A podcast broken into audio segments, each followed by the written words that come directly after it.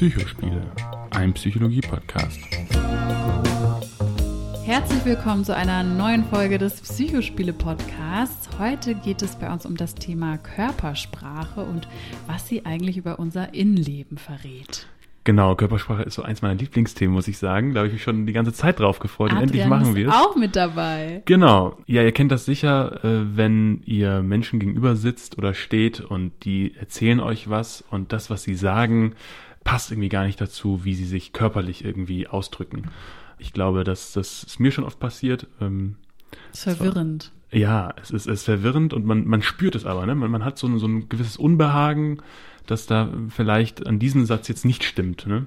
Moment mal, da stimmt doch gerade was nicht. Genau. Sowas. ähm, wir möchten euch auch äh, darauf hinweisen, bei solchen Momenten in, in Zukunft ein bisschen achtsamer zu sein und vielleicht äh, auch die Körpersprache des Gegenübers ein ähm, bisschen besser zu lesen. Und das wollen wir euch heute auch so ein bisschen beibringen oder so ein bisschen euch ein paar Tipps geben. ja, zumindest so den Fokus drauf zu richten und wir werden so ein paar, paar interessante Insights hoffentlich noch liefern. Genau, Fokus drauf richten ist gut, weil wir, wir nehmen es eigentlich nie bewusst wahr. Ne?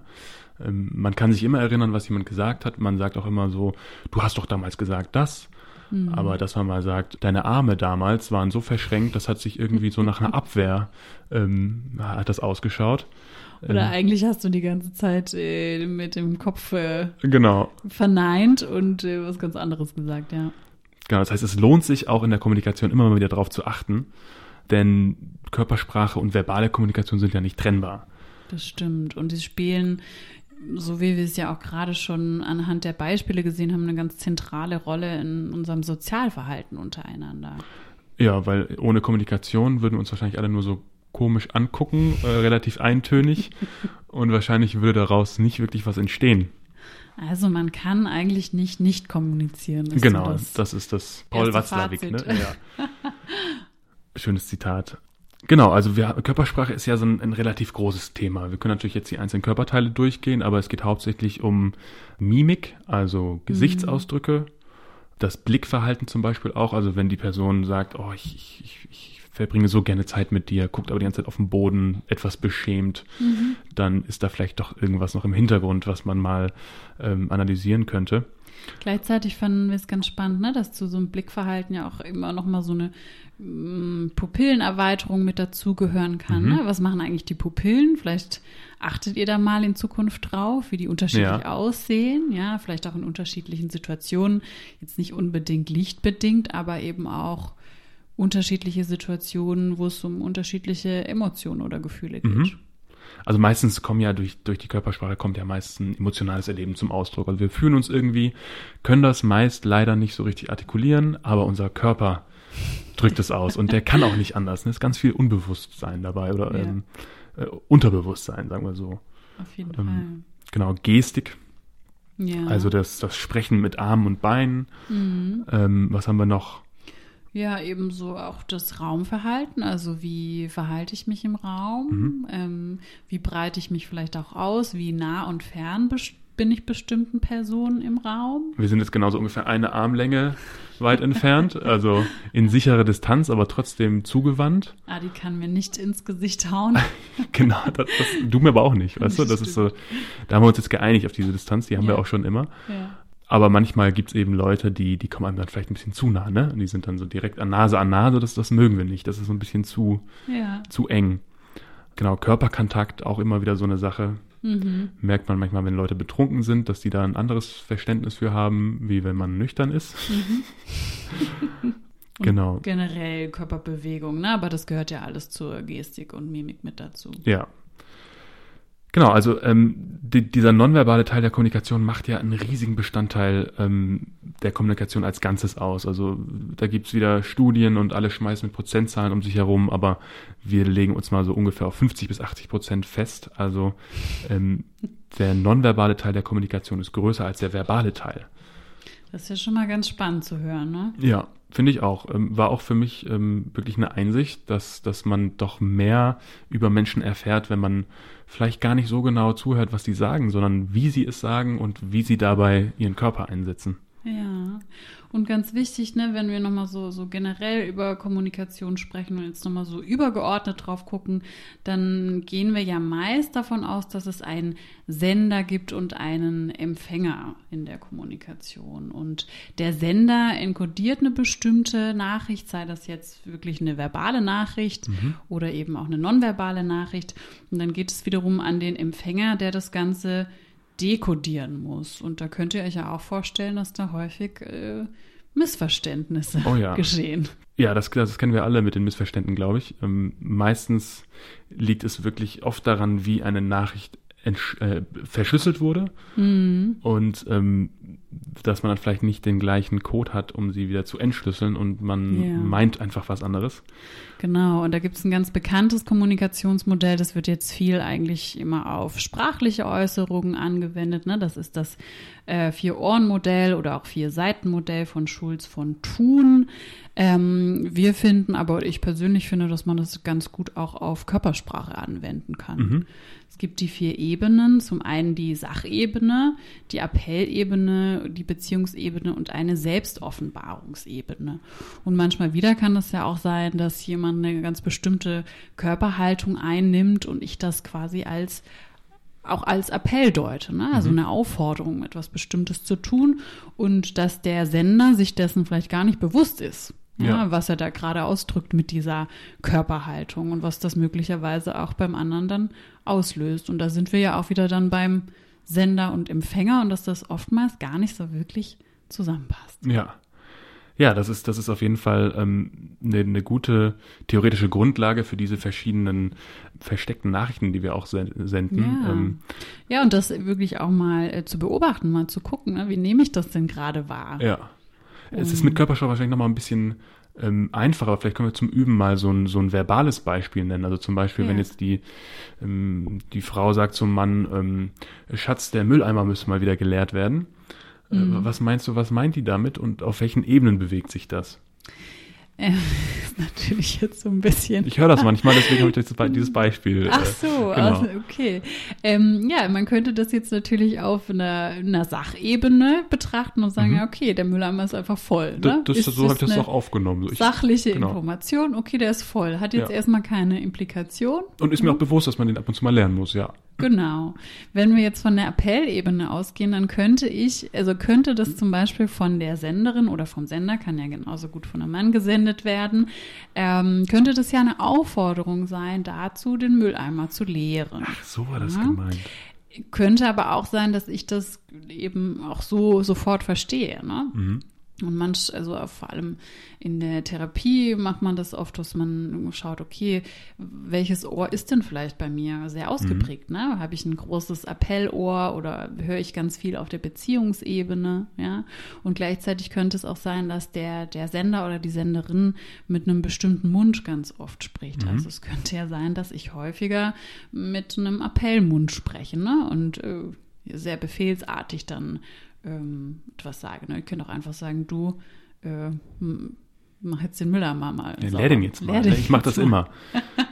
genau. Auf der Selbstoffenbarungsebene wäre das vielleicht so eine Nachricht wie, ich hab's gern sauber. Oder mich nervt es, dass oh, der schon wieder voll das, ist ja. oder dass du den, dass ich den die letzten Male immer ja, lernen musste.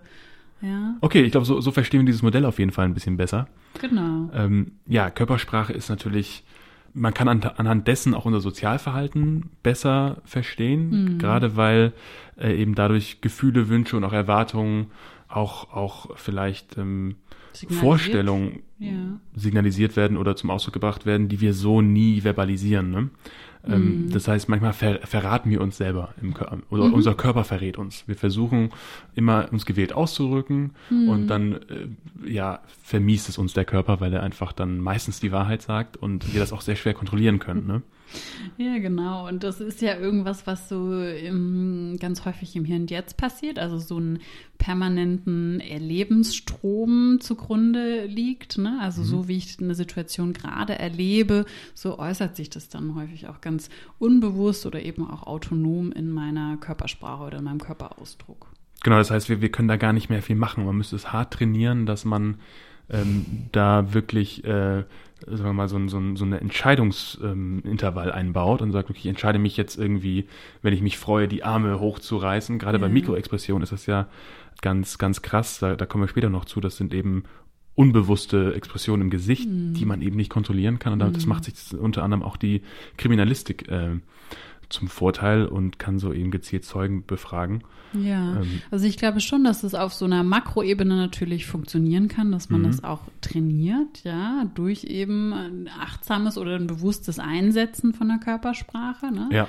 Aber gerade auf so einer Mikroebene wird es dann doch schwierig und im Gesicht ja. kann man das natürlich nochmal sehr viel besser und sehr genauer sehen und dann auch deuten. Gerade wenn man es filmt und dann ja. in Zeitlupe das Ganze abspielen lässt, hat man meistens keine Chance als Verbrecher ja. beim FBI. Ähm, ja. Ein Bereich ist ja auch vor allem eine Haltung, die ganz viel ähm, verraten kann. Also eine Sitzposition zum Beispiel, wenn die aufrecht ist oder wenn ich eine gerade Körperhaltung habe, vermittelt ja eher eine Selbstsicherheit oder eine Ruhe ja, oder lässt uns vielleicht auch größer und dominanter erscheinen. Ähm, wir haben es ja gerade auch schon im, in unserem Eingangsbeispiel genannt, ne? Verschränkte Arme oder verschränkte Beine signalisieren ja zum Beispiel eine, eine Abschottung oder dass jemand eine äh, Distanz aufbauen möchte, ne? Ja. Also kann auch häufig so eine Art ähm, Schutzreaktion sein. Ja. Äh, da muss man drauf achten, da, also die Arme verraten sehr viel, ne? Wenn man die so vor sich aufbaut, dann signalisiert es auch so ein bisschen hier, ich, ich möchte etwas zwischen uns stellen. Also hier ist vielleicht irgendwie, mhm. Ich brauche da was, denn ich fühle mich in diesem, in diesem offenen, so Bauch an Bauch, das ist ja unser mhm. vulnerabelster Teil, fühle ich mich nicht wohl. Ja, und es kann ja auch möglicherweise, ne, da sind wir wieder beim Sender und, und beim Empfänger, ne? Also ich, ich könnte das zum Beispiel auch als Desinteresse verstehen. Ja, wenn jemand die Arme verschränkt und eigentlich, eigentlich nickend mir zunickt genau. und irgendwas bejaht, aber irgendwie so die Körperhaltung spricht eigentlich was anderes. Ich finde, das ist immer so der, der erste Schritt, wenn man auf Körpersprache achten möchte, ist auf die Arme zu achten.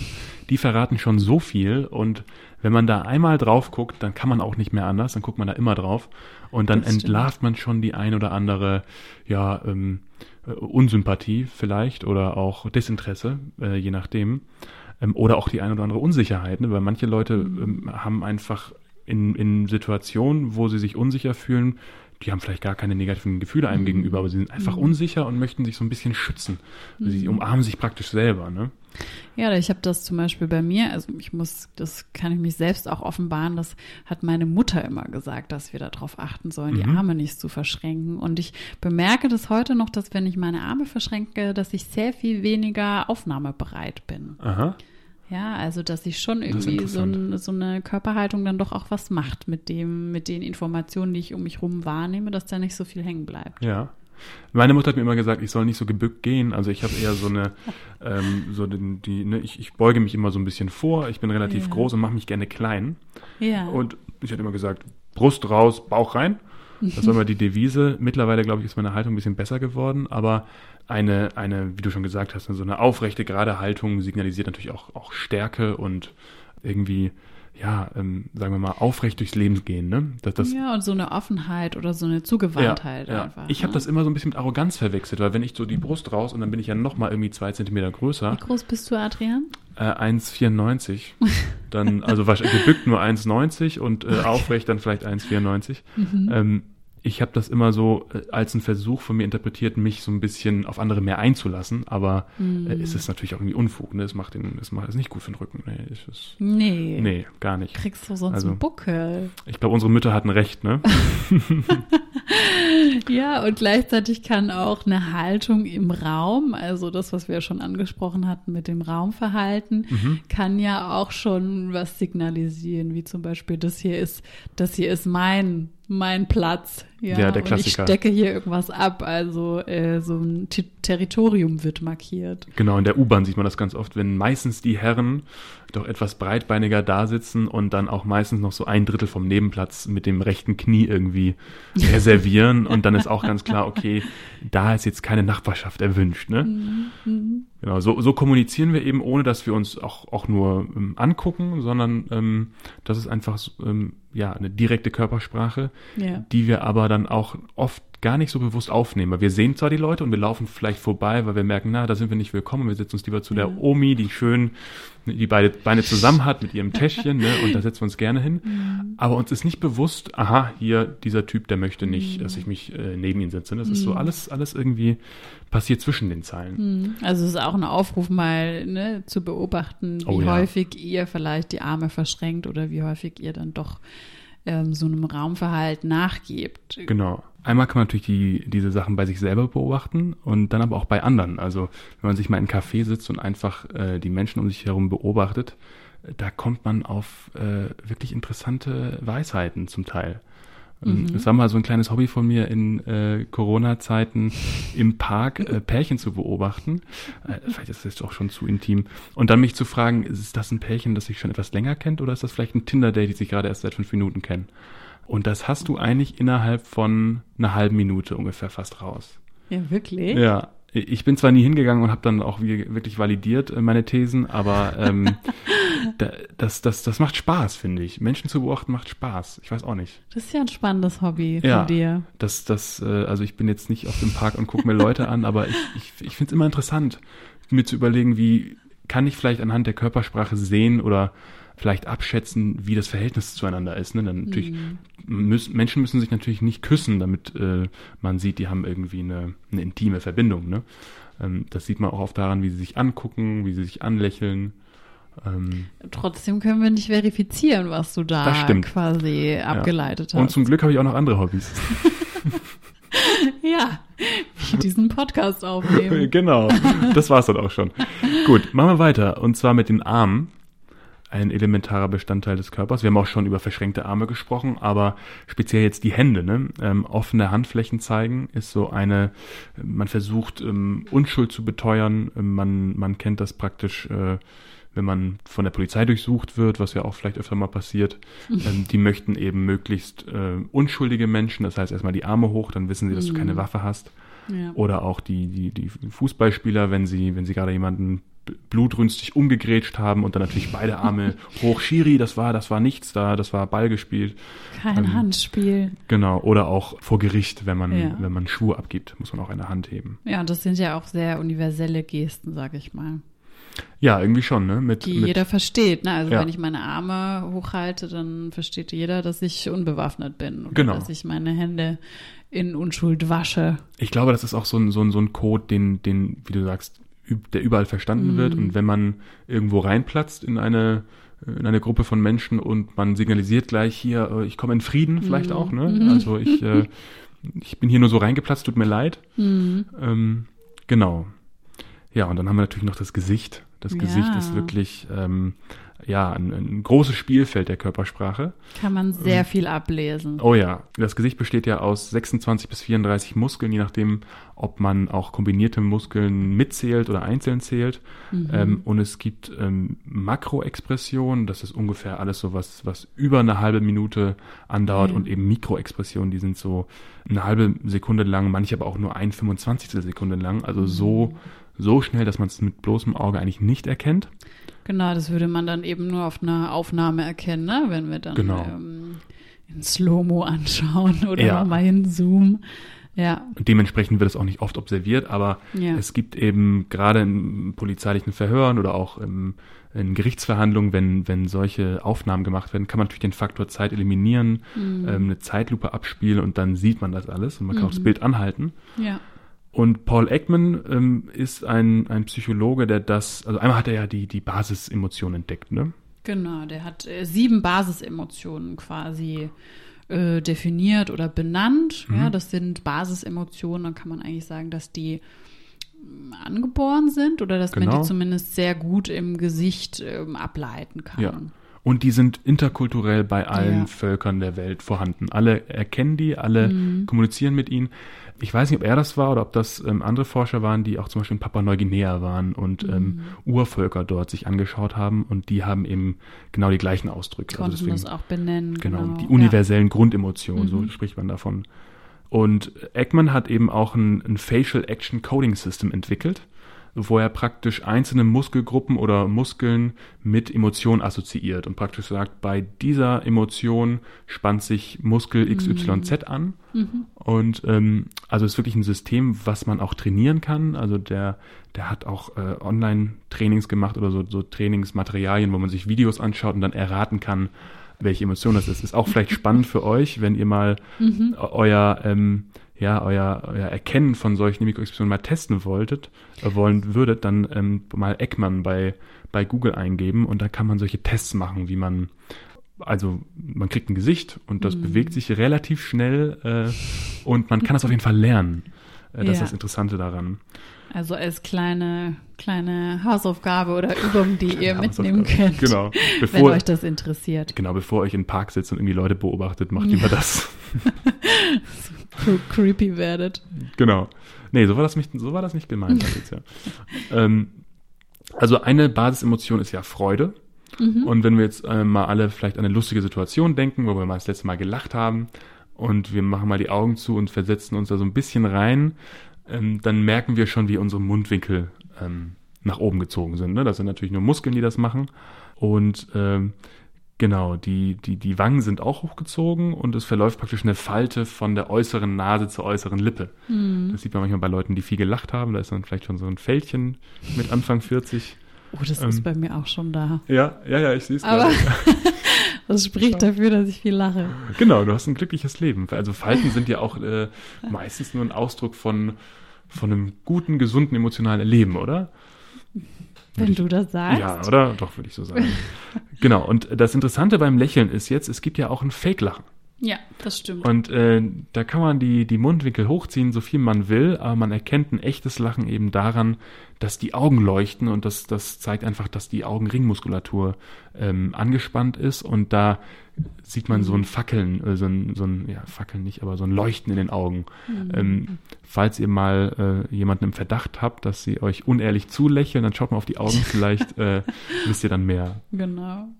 Und ähm, die zweite Basisemotion nach Eckmann, das ist natürlich die Wut und ähm, die wird können wir jetzt vielleicht auch alle, wenn wir gleich dabei bleiben, nochmal an was Wütendes denken und mhm. nochmal beobachten, ne, was sich da alles so ähm, zusammenzieht. Und das sind natürlich vor allem die Augenbrauen, vielleicht sind die gesenkt, ähm, Augen sind jetzt eher starr.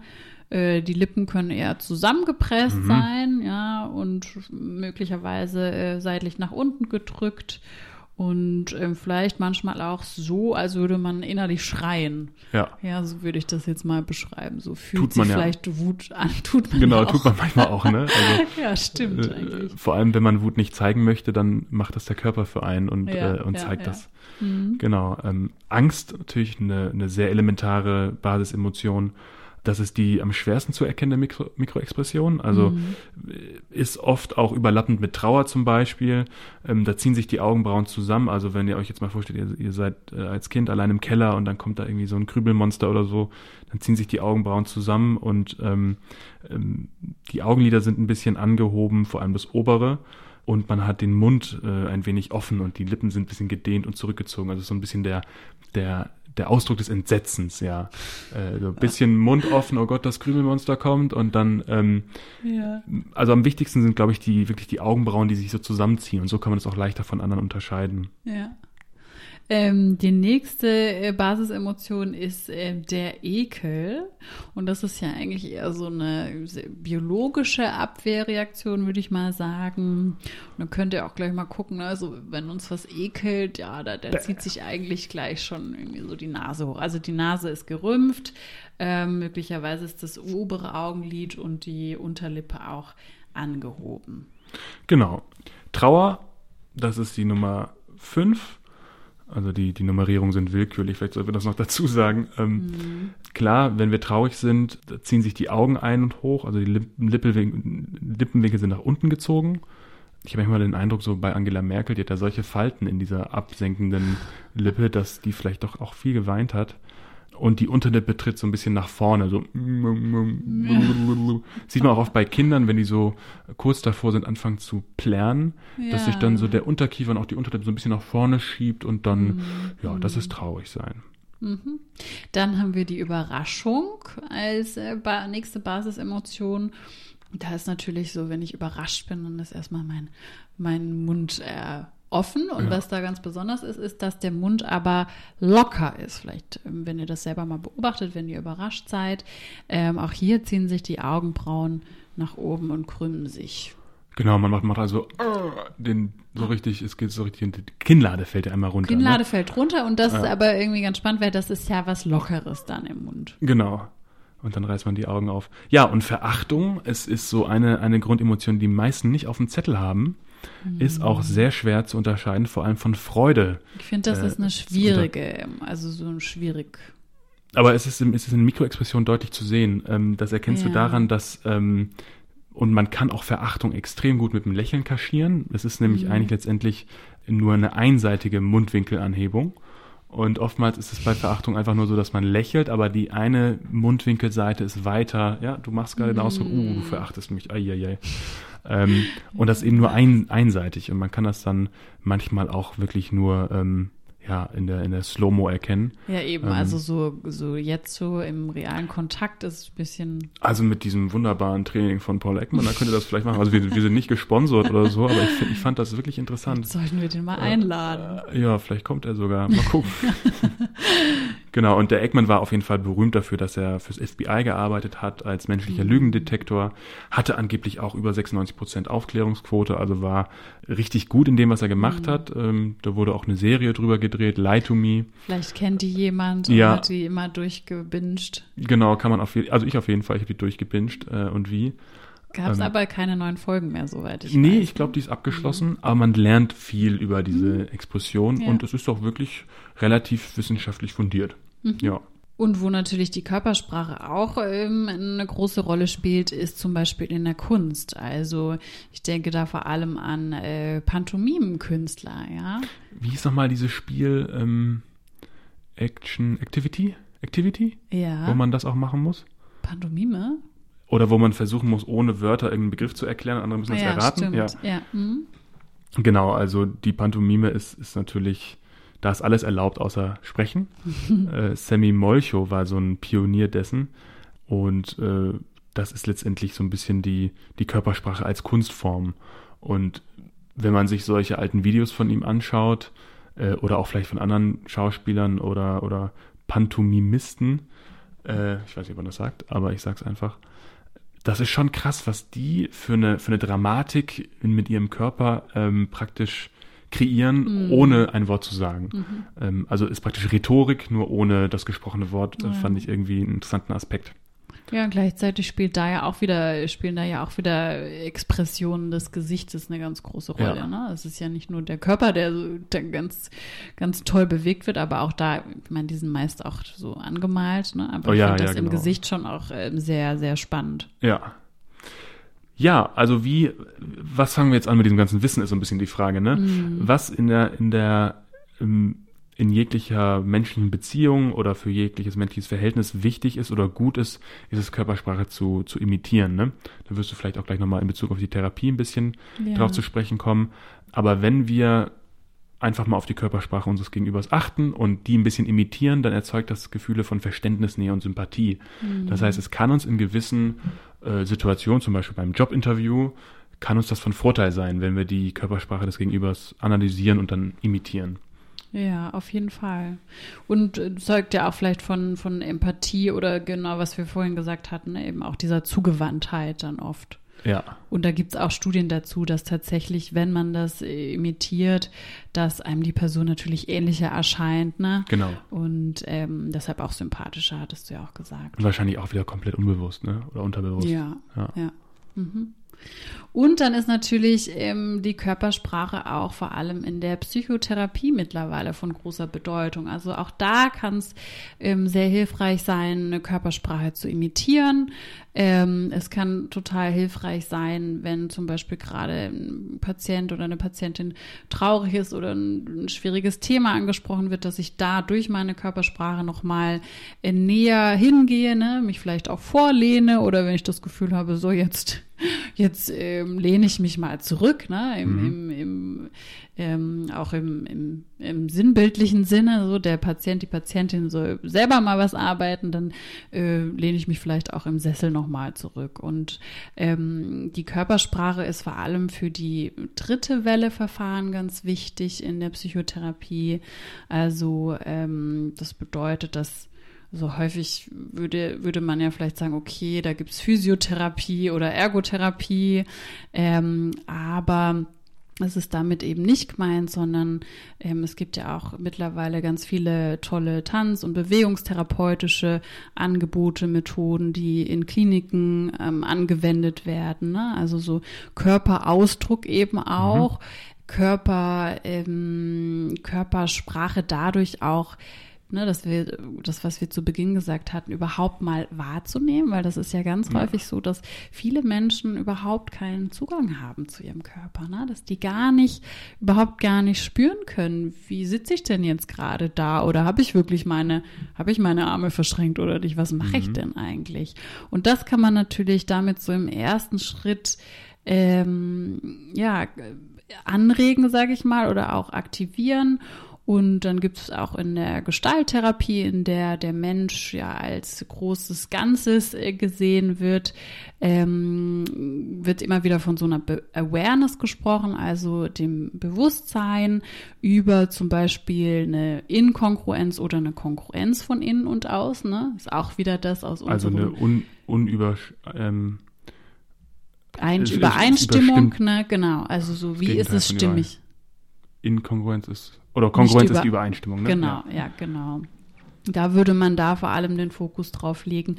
Und was natürlich im zuallererst stehen muss, ist ja auch so eine, so eine, so ein Achtsamkeitstraining. Also da sind wir wieder bei unserer berühmten Achtsamkeit, ne? Also über ähm, Achtsamkeits ähm, Verfahren kann ich erstmal lernen, überhaupt mich bewusst wahrzunehmen. Ja. Ja. Und eben auch die wichtige Erkenntnis, dass der Körper nicht nur so ein Anhängsel des Genau. Kopfes ist, ne? Ja, und das ist eben auch so im, im wichtig, wenn man über eine Wechselwirkung spricht zwischen Körper und Psyche. Ne? Also unser Körper äh, beeinflusst ja eben auch unser Denken, Fühlen, Handeln und umgekehrt. Das haben wir jetzt ja schon, glaube ich, mehrfach äh, dargestellt. Ne? Und da gibt's das Phänomen des Embodiments. Genau, Und- also vielleicht nochmal äh, als Hintergrund, ähm, wenn, wenn du lachst, dann hast du praktisch eine Emotion, die den Muskel triggert, Mhm. auslöst und du lachst, weil du glücklich bist. Ja, Aber man kann das eben auch umdrehen und sagen, ähm, das Lachen löst die Emotion aus. Das heißt, ähm, Mhm. du bist glücklich, weil du lachst. ja genau. Das ist also das, das Phänomen einfach ausgedrückt vielleicht. Genau, also das wäre so die praktische Anwendung und da gab es auch ganz Ja. viele Studien dazu. Studien, Studien, Studien. Zum einen gibt's ja ähm, die Facial Feedback Hypothese von Strack. Ja, der, der hat in, in der Tat meine, meine Masterarbeit supervisiert, der Gute. Ähm, und zwar hat er ähm, diese Facial, Facial Feedback Hypothese, wollte er testen, die, die wurde, glaube ich, schon früher entwickelt und hat einfach mal Leuten einen Stift entweder zwischen die Zähne gesteckt oder zwischen Nase und Mund. Ähm, wenn man den zwischen Nase und Mund hat, dann rümpft man so das Gesicht so ein bisschen. Wenn man den zwischen, zwischen den Zähnen hat, dann lacht man und hat den Comics gezeigt und hat dann analysiert, wie sich die, die Reaktion auf diese lustigen Comics unterscheidet und hat herausgefunden, dass äh, die Leute eher lachen, wenn sie schon den Stift äh, oder, oder eher glückliche Gefühle haben, wenn sie schon den Stift im Mund haben. Also die finden den Comic lustiger, wenn sie den Stift zwischen den Genau, Zähnen haben. genau, Und äh, beziehungsweise sie, ja, sie finden ihn lustiger und er löst auch positivere Gefühle aus. Ähm, diese Hypothese wurde dann, ähm, konnte nicht richtig repliziert werden, wurde dann wohl doch repliziert. Also es ist noch nicht alles so ganz wasserdicht wissenschaftlich, wie es ja oft ist. Man, man ist sich einig, dass man sich uneinig ist. Deshalb ist es ja auch eine Hypothese, ne? Genau, es ist eine Hypothese, das stimmt. Aber Embodiment ist ja von sich auch schon eine, ja, ich weiß nicht, ob man noch von einer Theorie sprechen kann oder ob das schon ja gesicherte Erkenntnis ist. Ja. Ähm, also auf jeden Fall hat das einen Effekt, wenn man, also der Körper hat einen Effekt auf das emotionale Erleben. Sieht man oft bei den bei Lachtherapien, die angeboten werden. Es gibt mittlerweile schon Lachtherapeuten. Da ist es einfach nur wichtig, mal für, für ein paar Minuten diesen Gesichtsausdruck zu halten und, äh, und wirklich zu lachen, dann fühlt man sich auch besser. Mhm. Ähm, genau. Lachen ist natürlich auch ansteckend. Also wenn jemand lacht, dann, dann versuchen wir auch diese Person wieder zu imitieren und lachen mit, genauso wie Gehen ansteckend ist. Und ja. äh, so sieht man auch, dass wir eigentlich so ein bisschen immer Angehörige einer sozialen Herde sind und immer irgendwie so das machen, was die anderen auch machen. Ne? Ja, total. Und es gibt ja mittlerweile auch ganz viele Lach-Coaches oder Lachseminare oder vielleicht hat ja. der ein oder die andere auch mal ein Lach-Yoga mitgemacht. Das kann man auch empfehlen, auf jeden Fall. genau.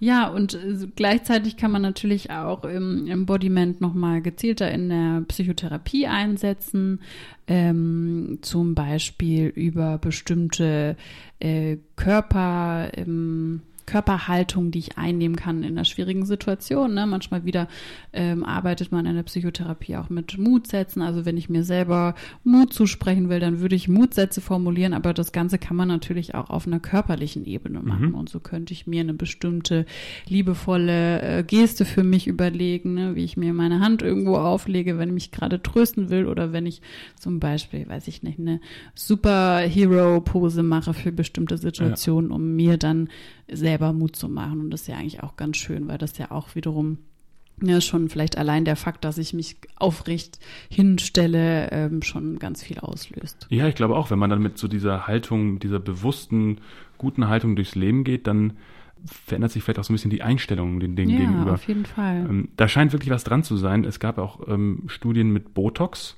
wo man dann mal geguckt hat, äh, Botox ist ja ein, ein äh, ein Gift, was den Muskel lähmt, über mehrere Monate hinweg. Das sieht man bei Anne Will ganz schön. Da ist, glaube ich, schon noch ein bisschen mehr gelähmt. Aber zum Beispiel hat man das in die Nasalmuskeln initiiert ähm, und hat dann eben eine Ekelreaktion somit verhindert. Also wenn du jetzt dich ekelst, dann zeigst du diese Reaktion in den, in den Muskeln. Und wenn du andersrum diese Reaktion in den Muskeln zeigst, dann fühlst du dich wahrscheinlich auch geekelt. Ne? Und somit wurde mit Botox da ja das verhindert letztendlich. Mhm. Und scheinbar hat das auch dazu geführt, dass, dass das bei Leuten mit Zwangsstörungen geholfen hat. Da scheint Ekel wirklich so eine grundlegende Emotion zu sein. Das heißt, ähm, die Muskeln modulieren das neuronale Verarbeiten von Informationen in irgendeiner Art und Weise. Das ist immer noch Gegenstand der Forschung, aber einfach eine interessante Sache. Ne? Man denkt ja immer nur, Muskeln sind Ausdruck des Innenlebens, aber dass es auch andersrum mhm. geht, dass es ja. wirklich ähm, ja, ja. Eine, keine Einbahnstraße ist, super interessant. Mhm, auf jeden Fall.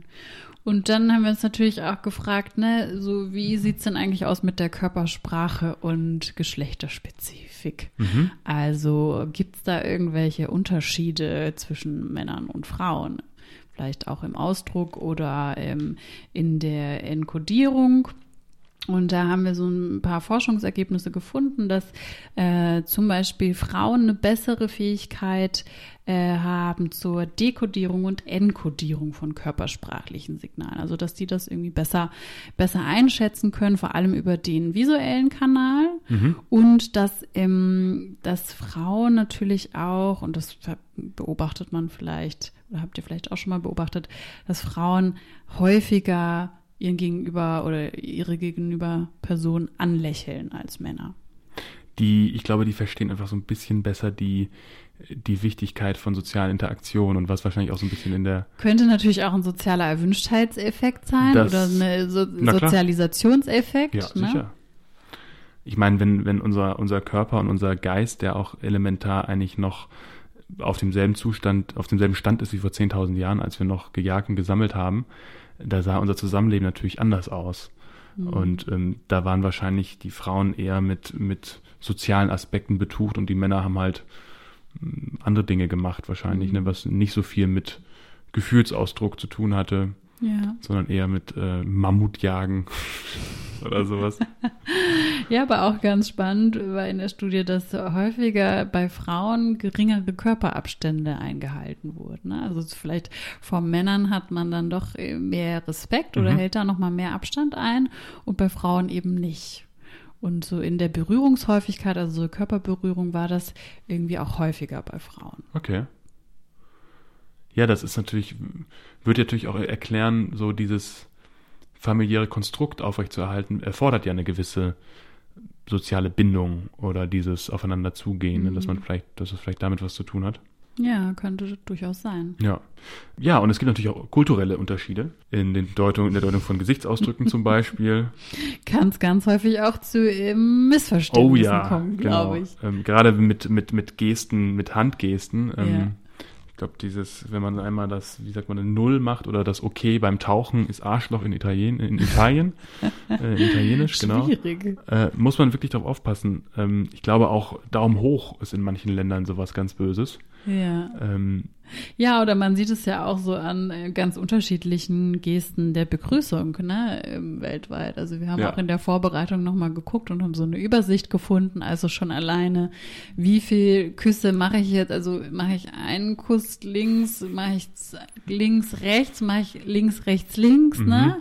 Ähm, ver, ver, verneige ich mich so ein bisschen, verneige ich mich nochmal äh, oder schüttle ich vielleicht nur die Hand, wie bei uns, ne?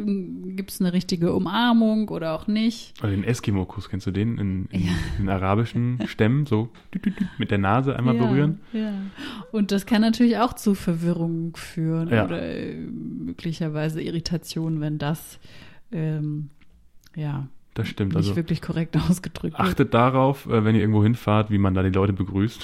Ja, ja, und das ist eben auch so ein so Nähe- und Distanzding, ne? Oder eben auch, ne? Äh, wie, wie stelle ich Blickkontakt her oder halte ich vielleicht Mhm. nicht so lang Blickkontakt? Ja, Blickkontakt ist auch nochmal eine, eine interessante Sache, weil dadurch ja zu viel Blickkontakt kann sehr unangenehm sein. Mhm. Trotzdem spürt man ja auch, wenn Gegenüber so gar keinen Blickkontakt halten kann, Mhm. dann ist vielleicht doch irgendwie eine Asympathie da oder, oder ein Unbehagen in gewisser, in gewisser Weise. Ja, und Unbehagen, Unsicherheit oder es kann eben auch ein, ein kulturelles, ähm, Ja, ein kulturelle Display-Rule sein, sozusagen, Ja. ja. wahrscheinlich in kollektivistischeren Kulturen guckt man sich nicht so häufig an. Ja, es könnte auch ein Zeichen für Höflichkeit und Respekt sein. Mhm. Also es ist wirklich, ich glaube, da ist ganz viel Sensibilisierung ähm, nochmal notwendig. Ja. Ja, man muss auf jeden Fall solchen Missverständnissen vorbeugen und immer schön den Reiseführer lesen. Wenn das dann da drin steht, ja. Ja. Wir haben noch praktische Anwendungen ähm, Ja, für die Erkenntnisse aus der Forschung über nonverbale Kommunikation. Sozialkompetenztraining für psychisch Erkrankte. Ja, das ist natürlich ein ganz ähm, wichtiger Aspekt, weil das häufig so diese nonverbale Kommunikation oder auch Körpersprache ähm, gestört sein kann bei psychisch Erkrankten. Auch bei Autisten sicherlich. Ne? Mhm. Ja, genau. Also auch bei, ne, bei Depressionen ist das ja sowieso so, dass weniger häufig gelächelt wird. Auch Ja. da fehlt häufig der ähm, Blickkontakt. Die sind sehr ähm, mimikarm und es gibt weniger äh, Gesten. Und das ist natürlich auch was, was dann wiederum schwierig ist, um, um im Sozialkontakt zu bleiben, Ja, was, was Ja. dann wiederum zu einer positiven Verstärkung führt. Also da hängt ganz viel dran. Und das wird auch mittlerweile in Gruppentherapien oder auch in der Einzeltherapie ähm, angeboten. Ja, schön. Das ist sicherlich auch für viele verschiedene Berufsgruppen interessant. Ja, Ja, gerade Flugbegleiter und Stewardessen müssen oft genau, äh, genaue Anweisungen geben hinsichtlich der, ähm, des Ortes der, der Notausgänge. Das machen sie mal sehr Ja. präzise. Hier vorne, da und dann da hinten. ja. und ich finde aber auch gerade so zum Beispiel für Lehrer oder Ärzte, also ich finde da auch so, wenn man jetzt gerade mal dran denkt, ein, ein Arzt überbringt vielleicht auch eine schlechte Diagnose oder muss ja häufig auch ähm, eher unbeliebte, über unbeliebte Themen sprechen, klar, ja, dass ja. da natürlich eine, eine Körperhaltung oder so ein Zugewandtsein ähm, oder eine bewusste Körperhaltung äh, von ganz großem Oh ja. Vorteil sein kann.